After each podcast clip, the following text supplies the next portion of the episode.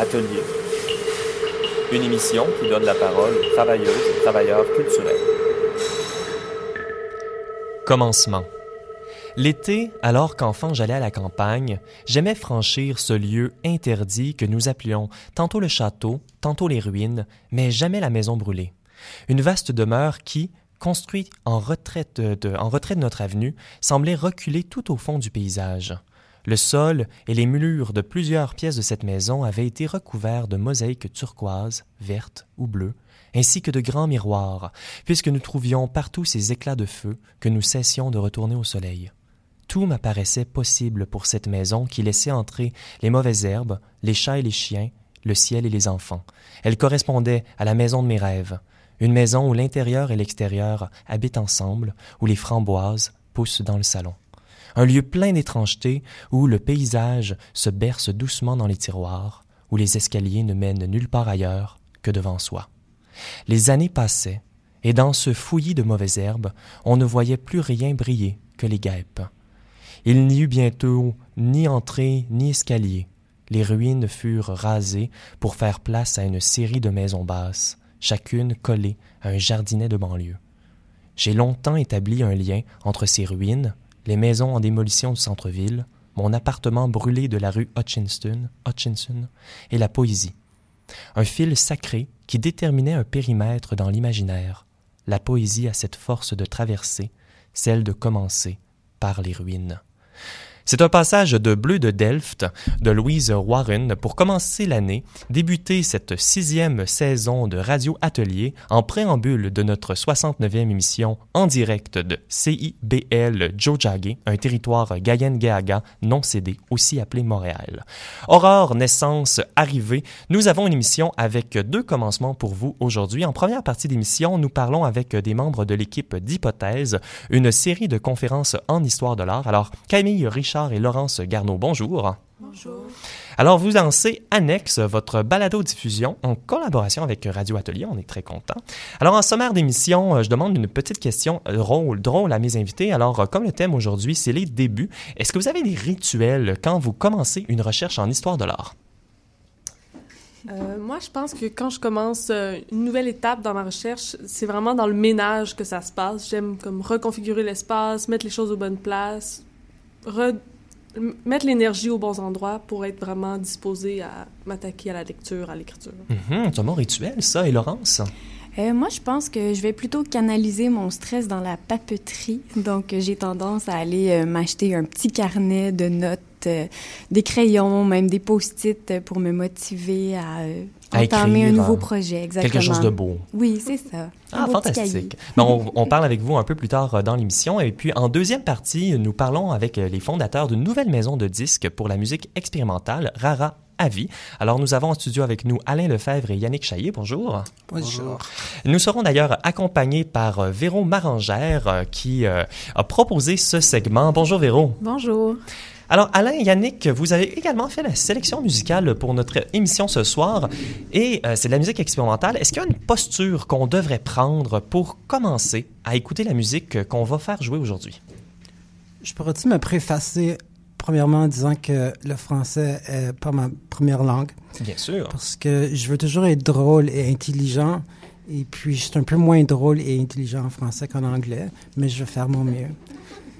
c'est bon ça, Yannick. Euh, parfait. Et euh, oui. Euh, non, ben, Alain, oui, Yannick. Ben, Yannick est bon. en mes écouteurs, mais c'est pas grave, j'imagine, pour l'instant. Non, c'est grave. ok. ben, c'est bon. Je vais prendre le dessus comme je peux. Je suis pas très à l'aise avec la radio, mais la posture mentale, peut-être, pour écouter de la musique expérimentale, hmm, j'imagine une certaine ouverture d'esprit, pas énormément d'attente aussi par rapport à ce qui va se passer. Peut-être. Ouais, pour moi, je le vois comme ça. Peut-être comprendre que.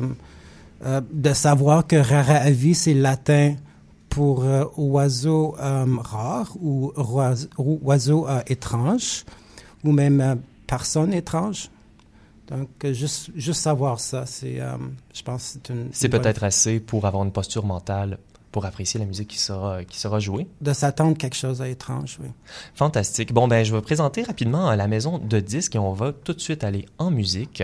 Alors, la mission de Rara Avi est de publier des le, le, travail des artistes et des musiciens dont le projet s'écarte non seulement des vieux paradigmes de la musique expérimentale, mais aussi des paradigmes courants.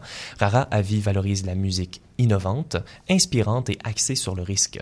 Vous mettez de l'avant des artistes qui vont même parfois trop loin dans leur recherche de territoires inexplorés, créant parfois de la, confusion en public, tombant même dans le domaine de la non-musique ou de la pas encore musique. Pas encore de la musique.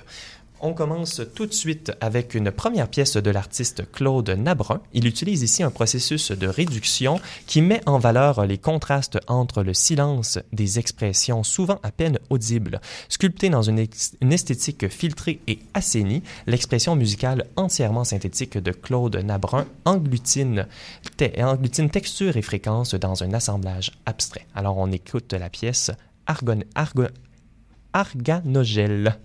Ah, on y va.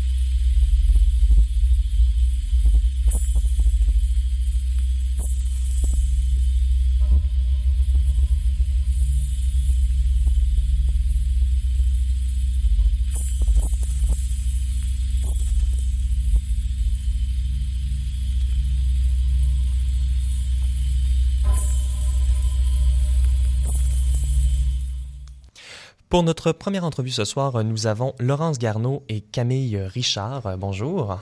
Bonjour. Et puis, euh, j'ai fait une petite erreur en annonçant la musique. Je vais la corriger tout de suite. Alors, c'est la pièce Scintillator de l'album, c'est Organogel. Alors maintenant que ça c'est réglé, Camille Laurence, bonjour. Bonjour. Vous faites partie du comité organisateur d'Hypothèse. Alors Hypothèse, depuis 2011, c'est une série de conférences en histoire de l'art qui a, débuté, qui a comme but de stimuler et de diffuser les recherches émergentes de la discipline. Donc on revient des fêtes, là. On a une émission qui porte également sur les débuts. Je, commence, je propose qu'on commence vraiment par la base. Mm-hmm. L'histoire de l'art, c'est quoi ça? quand même une question assez compliquée. Il y a encore beaucoup de gens qui écrivent sur cette question-là, d'ailleurs. Oui. Euh, ben, pour ma part, euh, comment je conçois l'histoire de l'art? Euh, pour moi, l'histoire de l'art, en fait, c'est une discipline qui va étudier des objets, des images qui font écho à des sociétés, à des, des manières dont les humains vivent. Et euh, en fait, en étudiant ces, ces, ces objets-là, on peut euh, accéder à une espèce de, de, pensée humaine. Donc moi, c'est ce qui m'attire beaucoup dans l'histoire de l'art. Mm -hmm. Donc c'est pas mal ce que c'est pour moi, mais... Camille, est-ce que c'est quelque chose qui ressemble à ta définition de l'histoire d'art? Euh, oui, tout à fait. L'histoire de l'art, euh, comme on se disait, c'est quelque chose qui est transdisciplinaire. on peut parler d'une œuvre, d'un objet, d'une exposition ou même d'une performance, d'une situation, bon, peu, peu importe le médium. Euh, on peut parler de philosophie, de sociologie, de politique. Euh, pour moi, l'histoire c'est vraiment un outil que chacun peut approcher à sa façon pour discuter d'un sujet, d'une thématique. Euh.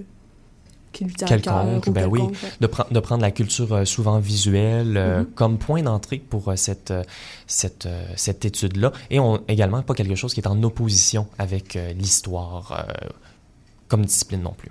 Non, définitivement pas. Même, euh, je pense que le récit historique nous, nous amène à mieux comprendre la société actuelle, même dans laquelle euh, on existe. Et, c'est- et ce, ce- ce- ce, cette idée-là de transdisciplinarité également se retrouve dans vos conférences à hypothèse parce que vous avez euh, des gens en muséologie, en cinéma, même en communication euh, qui vont euh, faire des conférences, qui vont euh, parler avec vous.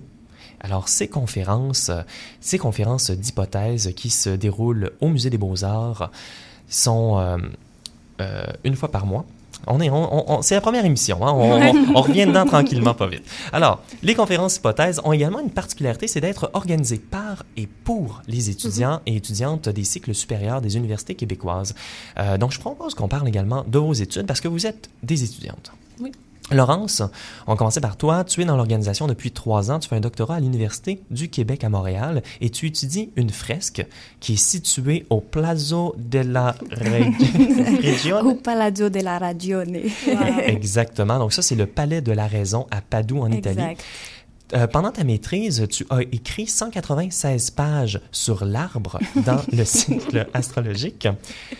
Bon, en fait, euh, c'est pas tout à fait 196 pages de texte. Donc, comme on est en histoire de l'art, on a beaucoup d'images. Donc, il y avait plutôt à peu près 120 pages de texte. Et le mémoire portait pas seulement sur euh, la représentation de l'arbre. J'ai travaillé beaucoup sur l'historiographie de cette œuvre d'art, comme si une œuvre qui a été créée une première fois, elle a ensuite brûlé, elle a été reconstruite, restaurée.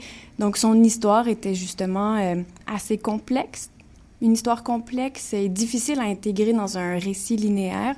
Donc, je me suis intéressée beaucoup à cette question-là.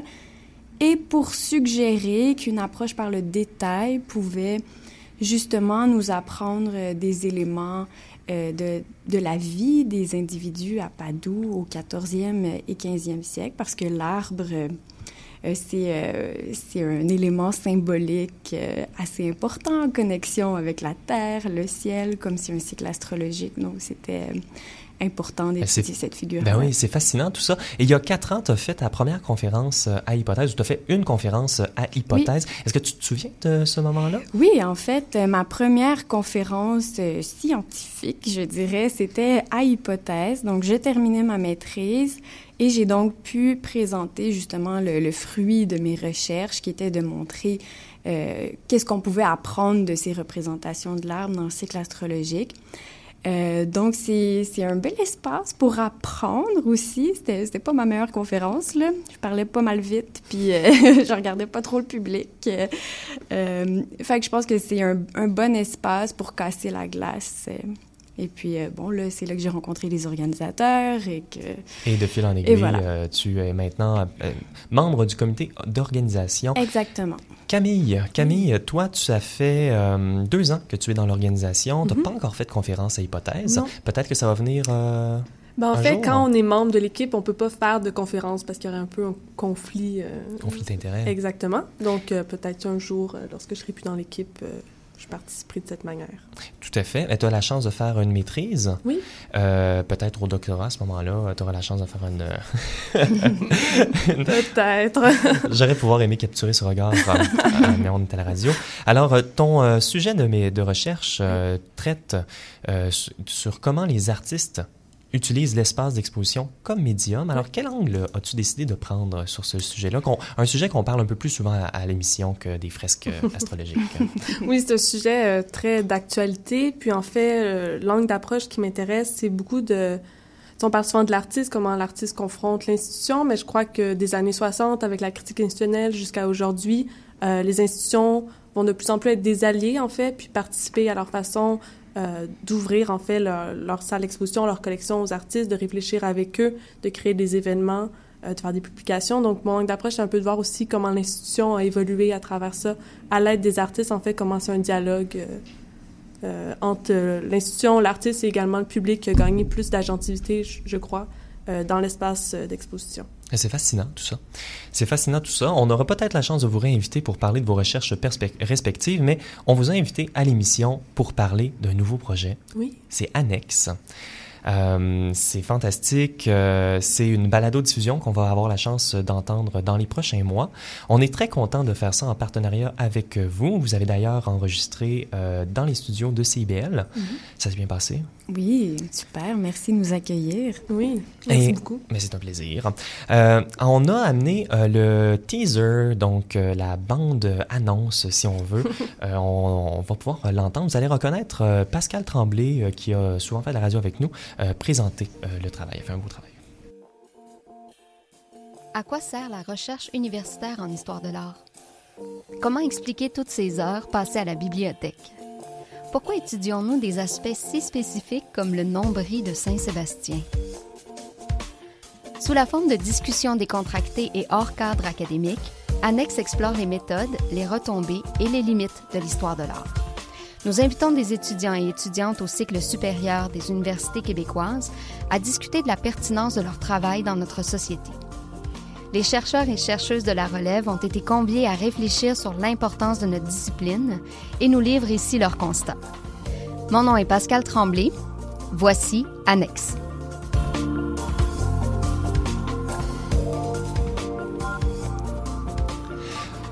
Donc, euh, ça finit avec la belle, euh, la belle, la belle petite musique comme ça. Alors, euh, on va avoir la chance euh, d'entendre ça dans les prochains mois. On n'a pas beaucoup parlé de la mission d'hypothèse et d'hypothèse, mais peut-être que l'angle de la, de la balado-diffusion, c'est la bonne manière de l'aborder. Donc, pourquoi ça serait pertinent de faire une balado-diffusion comme ça pour Annexe? Euh, pour euh, hypothèse. Euh, ben, peut-être que je peux commencer à présenter la, la formule d'hypothèse, puis Camille, tu pourras peut-être compléter sur Oui, euh, tout à fait. annexe. En fait, euh, le, le but de- des conférences hypothèses, ça va être de permettre aux étudiants de se rencontrer. Donc, comme euh, Benjamin disait, une fois par mois, on invite deux étudiants, euh, le plus possible euh, des universités, un étudiant ou une étudiante d'une université francophone et l'autre d'une université anglophone. Et puis, on va inviter euh, un modérateur ou une modératrice qui va venir poser des questions, alimenter les réflexions sur leur projet.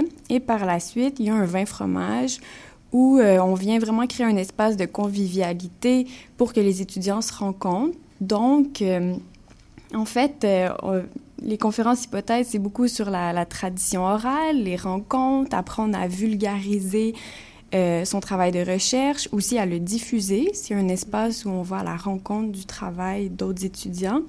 Et puis, annexe, c'est vraiment une poursuite. euh, Oui, en fait, je pense que c'est venu d'une réflexion que justement, hypothèse, c'est un format assez traditionnel de, de conférence. Les chercheurs, chercheuses, euh, justement, démontent euh, leur hypothèse, pour faire un petit jeu de mots, euh, leur sujet de recherche. Puis une paire de questions, mais annexe, on voulait aussi toucher c'est quoi être chercheur, c'est quoi la vie quotidienne, si je peux dire, d'un chercheur, euh, comment on choisit un sujet de recherche, c'est quoi les défis qu'on rencontre? Puis donc, ça permet aussi de mieux expliquer c'est quoi le- au jour le jour faire de la recherche euh, au cycle supérieur à l'université. Oui, c'est comme un projet où on est un peu méta, où on veut réfléchir à justement pourquoi on est autant de personnes attirées à aller dans la discipline de l'histoire de l'art. Et puis justement, ta première question, c'était une très bonne question. Moi, je veux dire, je réfléchis pas consciemment au fait que je commence une recherche puis que je vais m'acheter un petit cahier, mais finalement, on se rend compte que ça fait partie euh, de nos méthodes de travail. Puis euh, je pense que ça, ça fait plaisir aux gens de se réunir puis d'en Mhm. discuter en fait de comment c'est quoi la, la réalité des étudiants et étudiantes à la maîtrise puis au doctorat? Donc, c'est beaucoup de temps passé sur un projet. et- Ben oui, tout à fait. Euh, et ça permet justement, dans ces conversations-là, décontractées, euh, de, de, de, de- d'aller chercher euh, quelque chose peut-être que le vin au fromage et fromage euh, gratuit euh, qui suit les, les conférences hypothèses, euh, de capturer un peu ce moment-là d'informalité. Tout à fait.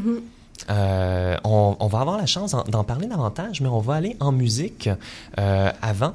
Euh, on va écouter une pièce de Ghislain Roy et qu'il décrit, il décrit son travail par des mots-clés. Alors euh, j'y vais comme celui euh, promenade, mystérieuse raison, colle chaude, recyclage, pied mélangeur, 1977, faux hasard, couche, effet magique et machine. Et pour décrire son album L'Orni- L'Ornitulus, Ghislain euh, nous offre euh, les mots chaise, filtreur à piscine, moulinet de canne à pêche et un gadget pour pommes. Bonne écoute.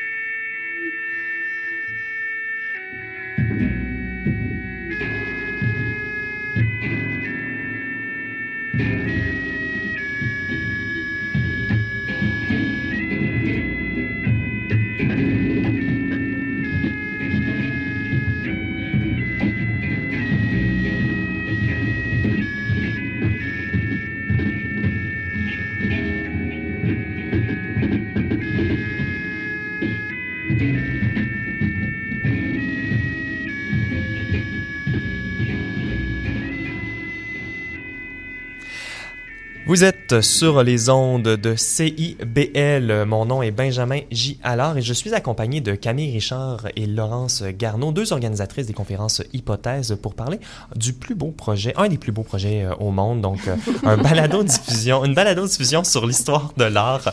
Bref, vous écoutez Radio Atelier et je suis biaisé. Je cache vraiment pas que j'adore euh, la radio et l'art et quand ça se mélange, j'en suis encore plus heureux.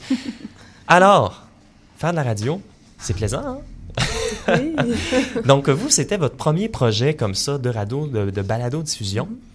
Euh, vous avez enregistré déjà votre première conversation qui a pour titre Art, Art et Instagram, repenser les identités de genre. C'est avec Fanny Gra- Gravel-Patry au doctorat à Concordia et Virginie Brunet-Asselin à la maîtrise à l'Université Laval. Vous euh, avez enregistré ça ici à CIBL, comme on disait. Alors, parlez-moi de cette expérience-là. Comment c'était de faire euh, votre première balado-diffusion? Euh, ben, en fait, déjà, on, euh, on a appris beaucoup de choses, premièrement.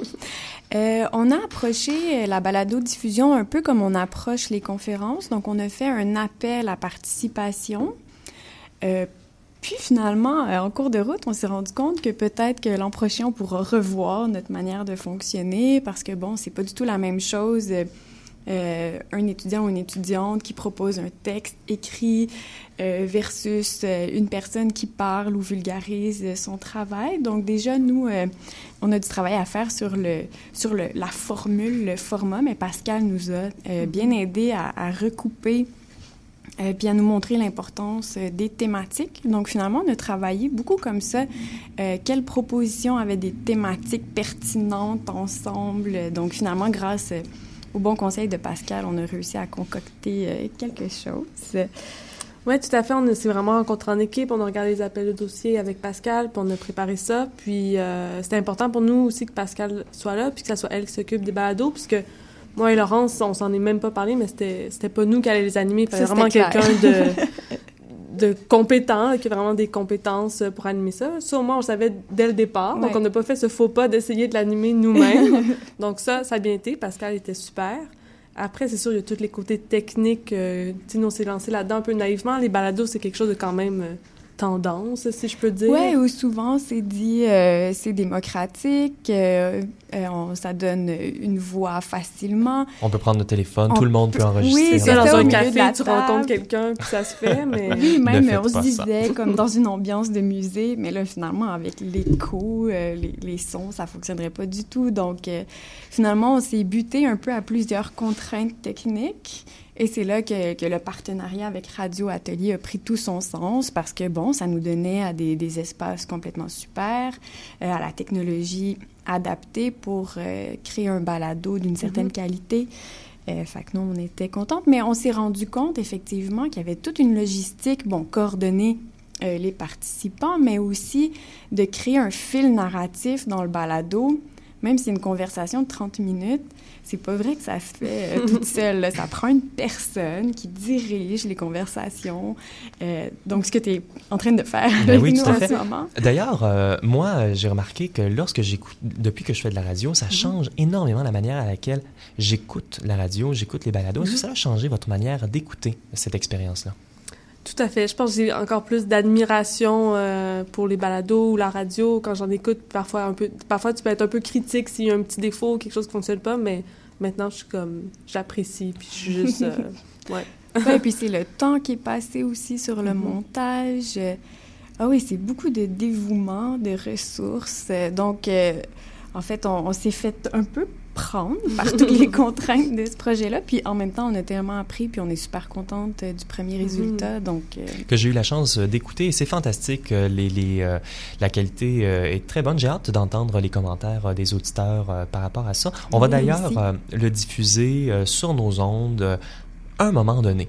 on va déterminer ça euh, un jour. Alors, on, a parlé un peu du rôle euh, d'accessibilité, démocratisation euh, de la discipline que les conférences hypothèses mm-hmm. font. Bien sûr, le, balado fait partie de ça. Et là, on, a discuté un peu de votre expérience à faire des balados.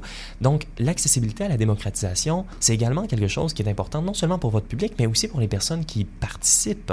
C'est un lieu d'apprentissage. Est-ce que, est-ce que vous voyez ça mm. un peu comme ça, hypothèse aussi? Définitivement.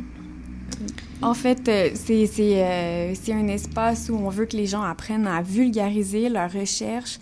Euh, puis même, en fait, le, balado, l'idée est partie du fait que tellement de fois dans notre vie, on se fait demander qu'est-ce que tu fais? Mm-hmm. Ah, mais moi, je suis étudiante au doctorat en histoire de l'art. ça soulève soit beaucoup de questions auxquelles nous-mêmes, on a de la misère à répondre mm-hmm. des fois. fait le but de cet exercice-là, c'est même d'éclairer un peu qu'est-ce que nous-mêmes on fait. Euh, donc, les étudiants sont invités à vulgariser leurs recherches et à réfléchir sur ce qu'ils font. Puis Pascal, euh, elle, comme elle connaît pas beaucoup leur projet, ben elle peut leur dire à ta peu là, moi j'ai Est-ce que c'est vraiment ce que tu dit en plus à ta peu. Donc la, voix aussi du public qui euh, mm-hmm. chercherait à comprendre un peu ces, ces domaines spécialisés là. Définitivement. Oui, oui, oui, ça se veut aussi en fait hypothèse aimerait créer un pont aussi avec le grand public, puis le balado annexe s'inscrit dans ça aussi.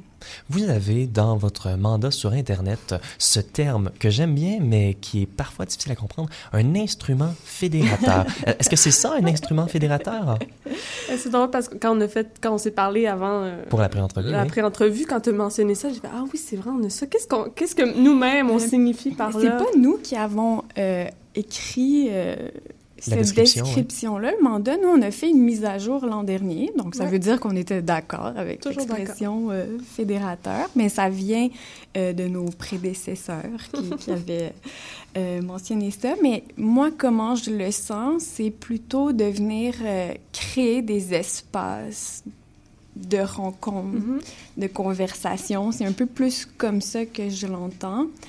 Euh, je ne sais pas si ce serait vraiment ça qui, qui serait dans l'idée de créer euh, des liens avec les gens extérieurs à la discipline, mais on veut quand même faire ça. Parce qu'il faut dire aussi que les euh, conférences hypothèses réunissent le monde francophone et anglophone et les différentes universités. Oui, c'est un événement bilingue. Oui, pour nous, c'était vraiment important, justement, parce que quand même, chaque université a ses...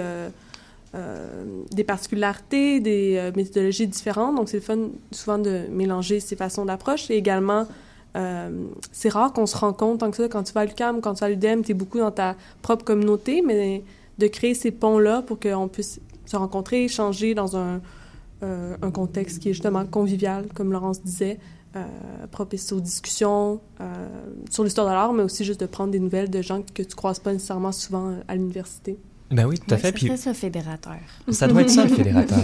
Et puis, vous êtes dans une position intéressante également pour faire un certain, euh, des, des, observations par rapport au milieu, euh, par rapport à la discipline, parce que vous avez euh, plusieurs années de, de, de, travail, plusieurs années de conférences, et que vous commencez justement à faire ces observations-là, peut-être sentir parfois des zeitgeist qui, qui passent, des observations, des tendances dans la discipline?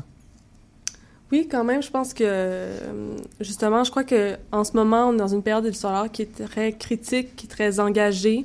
Euh, on comprend que l'histoire de l'art est subjective. Je crois que beaucoup de chercheurs et chercheuses appliquent justement de justifier les artistes qui choisissent les, les textes, les théories, de mélanger autant d'auteurs euh, féminins que masculins. Donc, je crois que ça, c'est quelque chose, je crois que j'ai remarqué dans les mm-hmm. deux dernières éditions. Oui, comme par exemple, euh, l'an dernier, on avait une programmation qui était euh, axée beaucoup sur la question autochtone, mais déclinée de plusieurs manières. Comme mhm. par exemple, on avait euh, une séance sur comment décoloniser les musées, mhm. une autre séance plutôt sur bon l'identité. cette année, c'est un peu plus varié dans l'offre, mais cette année, ce serait quoi? Il y a le corps qui revient beaucoup cette année dans notre programmation. Mais je crois que la question d'identité, je veux dire, sous, sous toutes ses formes, euh, donc de groupes marginalisés dans leur identité. Je crois que c'est quelque chose qui revient vraiment souvent. Aussi, on pense beaucoup à l'architecture ou à certaines politiques, comment ça contrôle le corps, l'identité, euh, le social. Oui, même euh, comment en fait il y a des approches hyper contemporaines qui sont appliquées à des, des corpus plutôt mm-hmm. anciens. Mm-hmm. Ça, c'est quelque chose qu'on a pu voir apparaître de plus en plus également. Et ces perspectives critiques-là, des perspectives engagées que l'histoire de l'art euh, propose. Est-ce que ça change également, vous, comme euh, organisatrice de conférences, est-ce que ça change votre manière avec laquelle vous créez euh, vos conférences? Est-ce que ça vous amène à mm. porter un regard sur vos propres pratiques? Ben, c'est sûr que quand on écoute des conférences, puis qu'on... en fait, plus on est exposé à, à des conférences, meilleures nos conférences deviennent parce qu'on est capable de se projeter dans l'expérience de la personne qui écoute. Donc, euh, je dirais que oui, oui, en fait. Puis, euh, pour nous, faire l'exercice aussi de lire tous ces appels à mhm. propositions, euh, on développe un espèce d'esprit critique où mhm. on, identifie, bon, lesquelles propositions sont les plus efficaces, lesquelles on comprend le plus rapidement qu'est-ce que la personne veut nous dire. Donc, j'imagine que ça nous aide. Oui, tout à fait. C'est sûr, quand on choisit des conférences, on essaie d'avoir une bonne variété. Tu sais, on, les, il y a des, des, approches plus traditionnelles, chronologiques, qu'on apprécie toujours également, mais on essaie justement de faire un mélange euh, entre critique, engagé, traditionnel, pour avoir vraiment un pan de ce qui se fait, mais ça reste que il y a des lignes euh, directrices, des axes qui sont vraiment très présents dans les, dans les dossiers qu'on reçoit. Oui, tout à fait. Et puis, vous laissez également beaucoup de, de latitude aux invités pour choisir la manière avec laquelle ils vont euh, donner cette mm-hmm. conférence-là. Et j'imagine que ce, ce, cette liberté-là va être aussi retrouver dans votre balado. Définitivement. Justement, l'idée de la conversation informelle permet, euh, permet euh, cette, euh, cette chose-là, permet de lancer différentes hypothèses également. Oui, ben c'est l'idée qu'on sort de l'université. C'est ça qui est intéressant avec ces projets-là. Donc, les conférences, c'est des espaces justement pour tester des idées. Puis le balado, bon, on va voir comment ça, mm-hmm. ça se traduit. Même dans le, dans le dernier balado, oui, il y a eu des manières d'exprimer des points de vue qu'on n'aurait pas vu nécessairement dans un espace euh, de conférence, oui, tout à fait. Parce que c'est sûr, la seule limite, je crois qu'on a, c'est le temps. on veut toujours dire plus, mais on est limité par le temps. Euh, mais c'est ça, on n'a aucune forme autoritaire euh, sur le contenu. Ben, c'est sûr qu'on va présélectionner les dossiers, donc on sait un peu où ça s'en va. Mais c'est vraiment, on laisse aller les conférenciers, conférencières, ou dans le cas du balado, les je ne sais pas si on peut dire Les participants et les participants. Exact.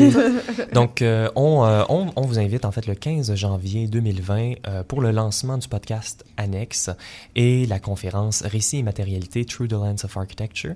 Ça, ça sera à 17h30 au Salon du Musée des Beaux-Arts de Montréal.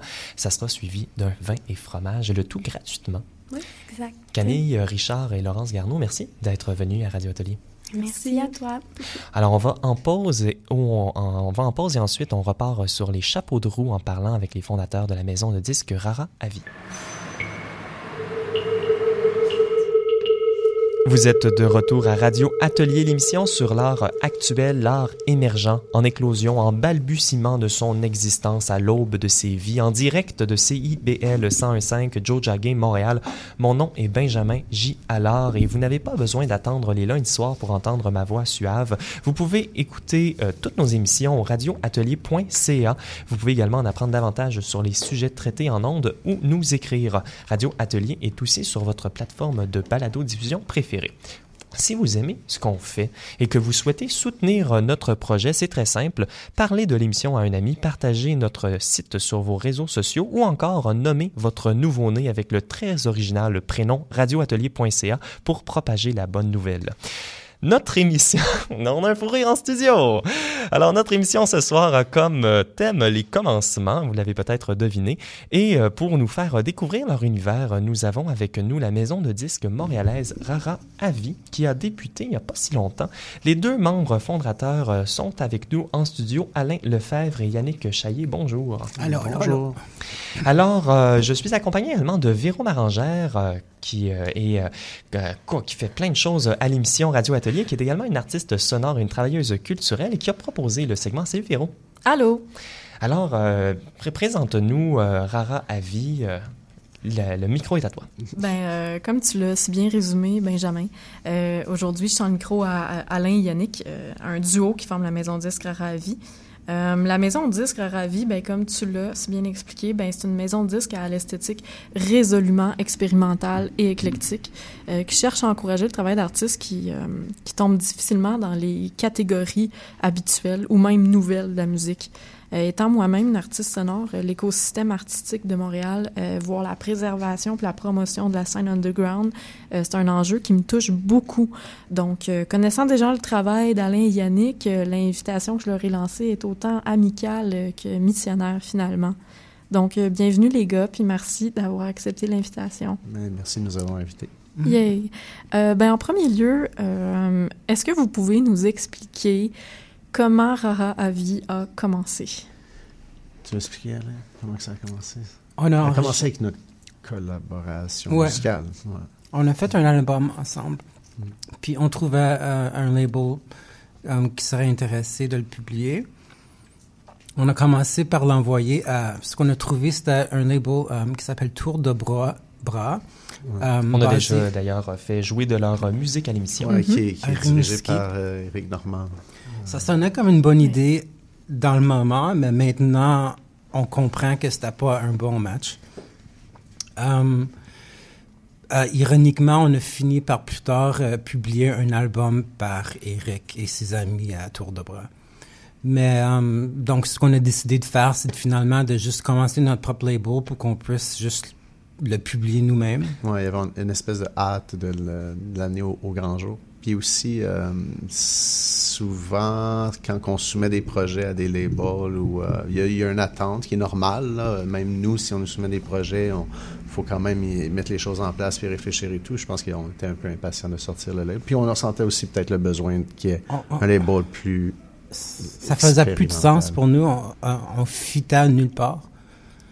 Sauf que peut-être Jeunesse Cosmique ou Colin Staff, mais j'avais déjà été très impliqué avec ces deux labels-là, puis on voulait faire quelque chose de nouveau. Et, en même temps, il peut y avoir plus d'un label qui fait la promotion de la musique expérimentale. Oui, tout à fait. il y en a beaucoup, oui.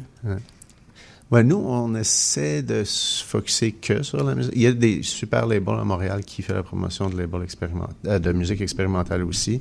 Euh, et à travers ça, il y a quand même d'autres types de musique, comme disons, euh, Kuchabata fait des albums, promote des albums expérimentaux. il y a du rock à travers ça aussi, peut-être même du punk. Euh, Jeunesse Cosmique a un peu plus un côté pop, un peu psychédélique. Et puis vous, vous vous spécialisez dans la musique expérimentale. Euh, je serais curieux de, de voir justement euh, comment vous définissez exactement le type de musique que, que vous aimez avoir sur votre label. Tu vas plus vite que moi.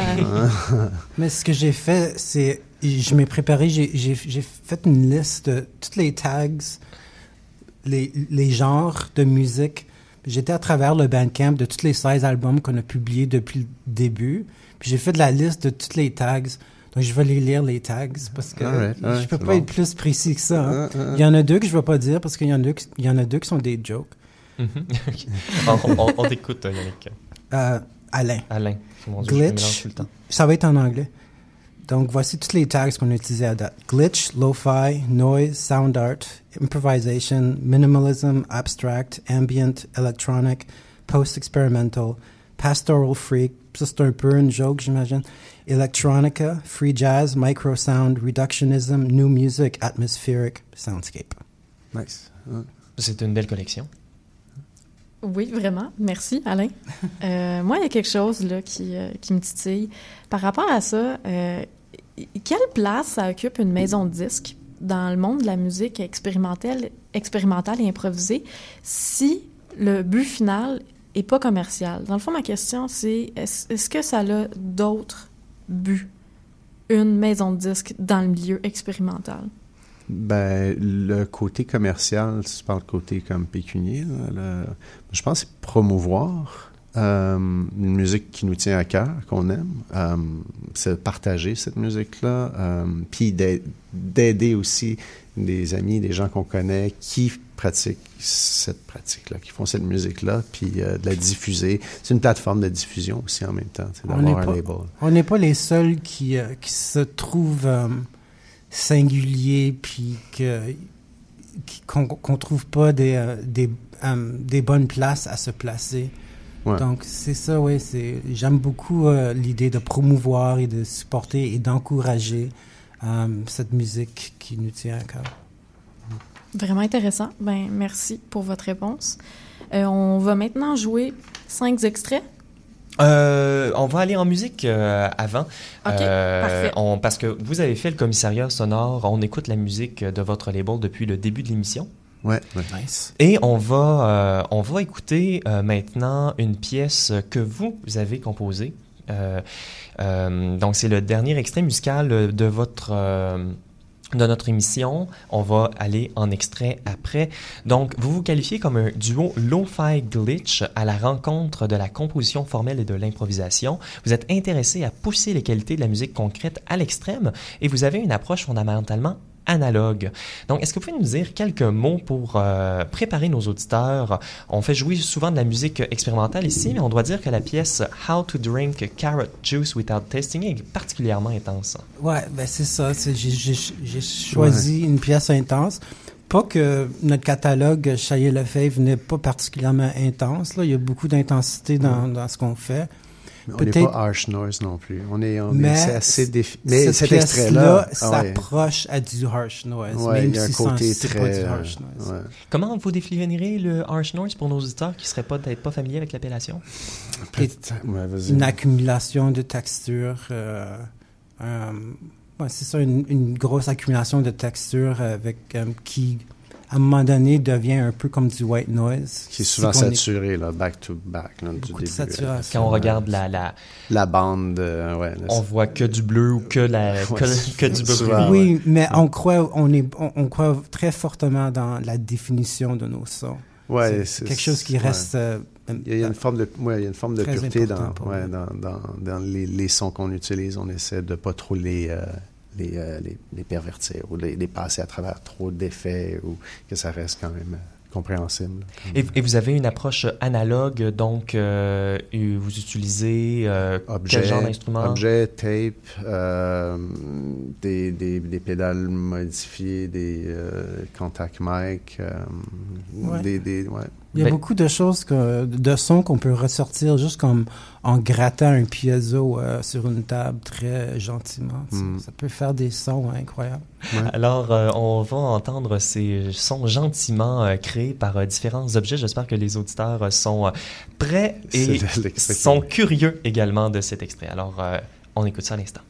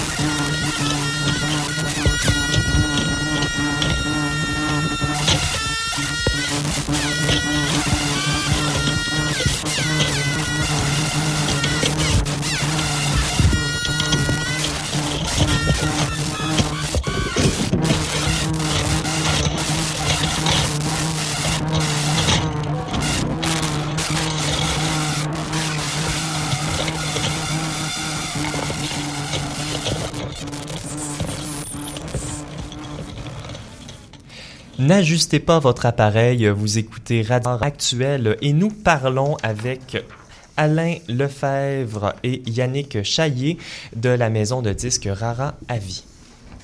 Avec Véro Marangère. Oui, je suis encore là. Donc, euh, pour la deuxième section d'entrevue, ce qu'on va faire, c'est qu'on on va jouer des extraits que Alain euh, nous a procurés encore de leur maison de disques, des artistes qui ont signé, artistes et amis euh, dans certains cas. Donc, on va jouer de courts extraits, puis tout de suite après, les gars vont nous commenter les pièces, nous donner des informations sur les artistes ou peut-être des anecdotes même. Donc, la première pièce, c'est Ensi Mainen, qui veut dire euh, premier en finnois. Ça, ça nous vient de l'artiste Émilie Payeur, qui est une artiste multidisciplinaire qui vit et travaille à Montréal, principalement active dans le milieu de la musique expérimentale.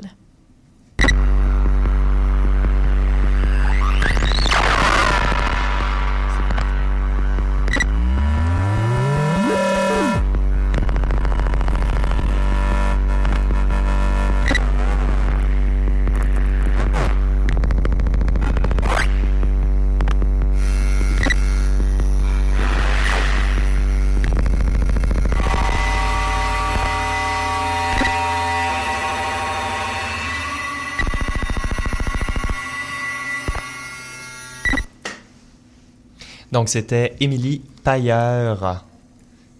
Est-ce qu'on. Alors, présentez-nous ça, euh, Rara Avi. Euh... Hmm. Je sais pas si c'est intéressant de dire ça, mais c'était comme le premier ou le deuxième album qu'on a publié. Oui, c'est le premier, c'est le premier lancement. Ouais. On, fait souvent des doubles lancements, fait qu'à ce moment-là, on avait. Euh, c'est toujours des doubles lancements. C'est toujours des doubles, lancements, puis on avait Émilie et nous, nous c'est le premier lancement de Rara Avi.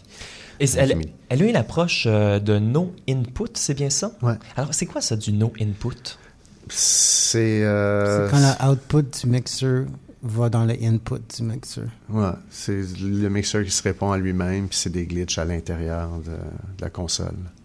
Intéressant. Puis euh, vous avez nommé que vous faites des doubles lancements. Est-ce que c'est une pratique commune aux maisons de disques et pourquoi faire des doubles lancements? Je pense pas que ce soit commun aux maisons de disques. C'est pas on a commencé comme C'est pas commun, mais c'est pas rare non plus. Je hmm. Je sais pas si j'ai observé ça. Il y a des labels qui font des sept lancements par, une fois par année. Vraiment? Et pourquoi vous ah faites... Euh, microclimat, ils font des affaires Et pourquoi, vous, euh, pourquoi mettre des artistes en paire comme ça pour faire des lancements? Ben, moi, je trouve que ça enlève un peu de pression de l'artiste, euh, des artistes. Ouais c'est euh, ça ajoute du, monde à l'occasion, donc c'est plus convivial comme ça. Mm, mm, mm. Puis euh, je sais pas, je c'est je trouve que c'est une bonne idée. Hein? En art visuel, on fait des expositions de groupe, euh, parfois qui sont pas nécessairement de lien. deux salles d'exposition avec deux expositions mm-hmm. différentes. Ouais. On va écouter un prochain extrait? Génial. Alors, on va avec un extrait de la pièce Zadig du duo euh, Di Paoni. Et euh, ça, c'est euh, un extrait de d'Estelle Schorp et de Véro Marangère, justement. Qui? Véro. c'est toi. Je la connais pas. On écoute l'extrait à l'instant.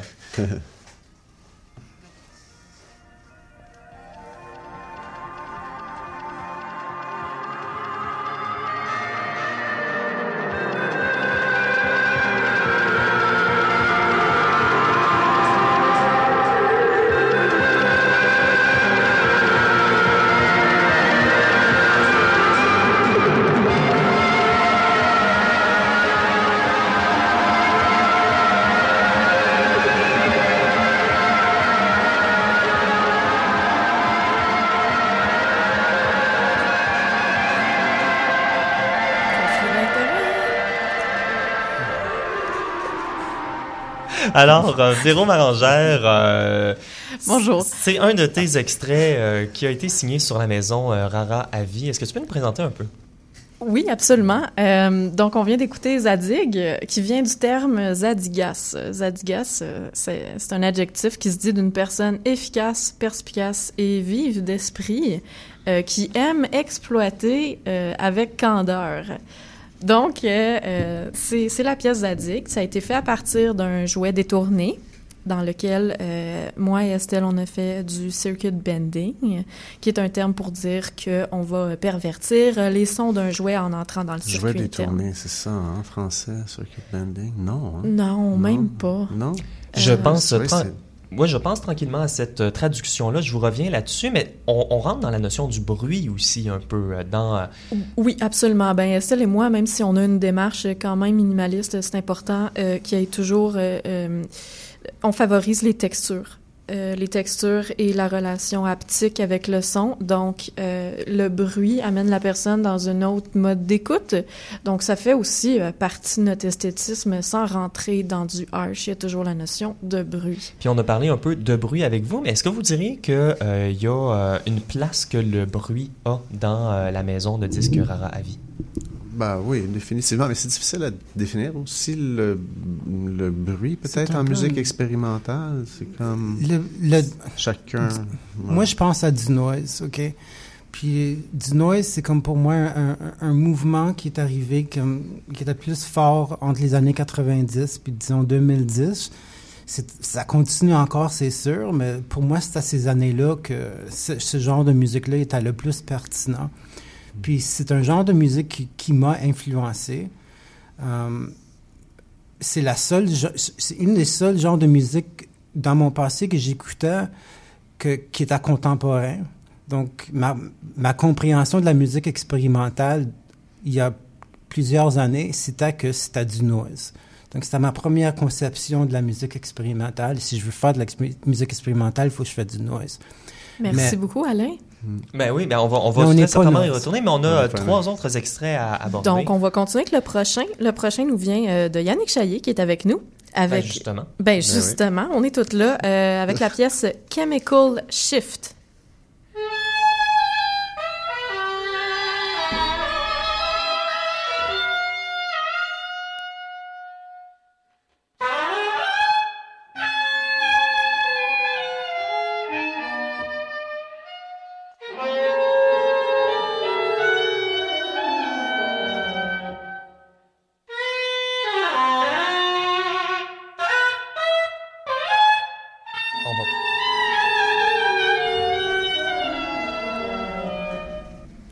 Donc, euh, justement, euh, une, une, pièce de Yannick Chaillé, Chemical Shift. Alors, qu'est-ce que vous pouvez nous dire sur ça? Par exemple, quel instrument est-ce qu'on entend? Euh, là, on entend le saxophone soprano principalement. Puis. C'était pas du noise? Non, c'est pas du noise. Ben, c'est ce que peut-être de plus. Une, des, des albums les plus. avec les des instruments sur le label, peut-être. Il y a Jack et ses boîtes aussi, qui est un quintette. Cinq guitares. de cinq guitares. Ben, le, le temps file, je propose qu'on aille écouter cet extrait-là tout de suite. De Jack et oui, oui parfait. Fait. On écoute ça.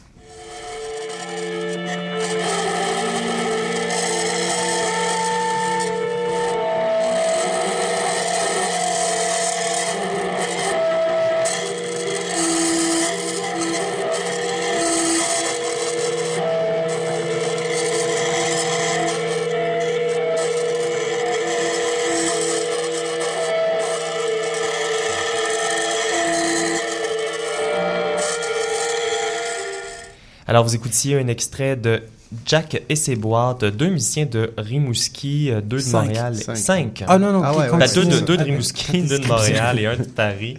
Euh, et c'est, euh, ça a été créé par Tour de, Bras, Tour de Bras en mai 2017. On a un dernier extrait, mais on n'aura malheureusement pas la chance de le diffuser. Est-ce que vous pouvez nous parler un peu peut-être de l'extrait invisible qu'on n'entendra pas et l'extrait qu'on va entendre? C'est Raphaël Foisy Couture qui va lancer un album avec, avec Véro et Estelle. Pioni. Euh, le 18 janvier, en fait. Euh, à Casa Obscura. Casa Obscura, ouais. À quelle heure? Hein? Euh, ben, les portes sont à 8h30. Les shows commencent à peu près à 9h, 9h30. ça va être une belle soirée. Il faut aller voir l'event sur la page Facebook oh, de Rara Avis. On va mettre bien sûr tous les détails sur notre site internet au radioatelier.ca. Alors, ben, merci beaucoup à Alain Lefebvre, Yannick Chaillé et Véro Marangère d'avoir été des nôtres. Merci. Ben, merci. c'est un plaisir. On va mettre les détails, comme je disais, sur notre site Internet, puis vous pouvez écouter euh, les euh, disques qu'on a, euh, dont on a parlé sur votre Bandcamp. Ça vaut le détour. Donc, en conclusion de cette première émission de la sixième saison de Radio Atelier, notre 69e émission déjà, j'aimerais vous parler d'une lettre de plainte que j'ai adressée à Guy Gendron, l'homme boutsman de Radio-Canada, pour lui demander une meilleure représentation des arts visuels à la première chaîne. Alors, le projet de Radio Atelier a pris le large, grâce en partie à une certaine frustration que j'avais par rapport à une trop faible et trop souvent inadéquate couverture des arts visuels dans les médias. Et comme j'aime proposer des solutions, c'est pourquoi je trouvais que l'aventure de Radio Atelier était importante. Cela dit, les projets bénévoles et l'implication communautaire ne sont pas des substituts à nos institutions publiques. Si vous faites également le constat que les arts visuels sont trop souvent mal représentés, bafoués, ignorés ou même parfois ridiculisés sur la première chaîne, je vous invite à exiger une meilleure couverture de ces arts à Radio-Canada et de signer la pétition que nous partagerons sur le très célèbre radioatelier.ca. Au moment d'écrire ces lignes, soit 15 heures aujourd'hui, il y avait déjà 1275 personnes qui ont jugé bon d'appuyer mes démarches et merci à tous les signataires présents et futurs. C'est un succès euh, qui me surprend et on se souhaite un plus grand succès. La, lettre va être, euh, va être envoyée à Guy Gendron le 31 janvier. Véro? D'ailleurs, euh, trouver cette lettre-là euh, sur la page Facebook d'Atelier. Elle a été publiée aujourd'hui. Merci, Véro. Et puis, euh, merci, auditeurs et auditrices, d'avoir été des nôtres. Merci à Jenny Cartwright à la mise en onde, Véro Marangère aux communications. Vous pouvez réécouter toutes nos émissions au radioatelier.ca ou sur votre appli balado préféré. Je m'appelle Benjamin J. Allard et je vous dis à la semaine prochaine.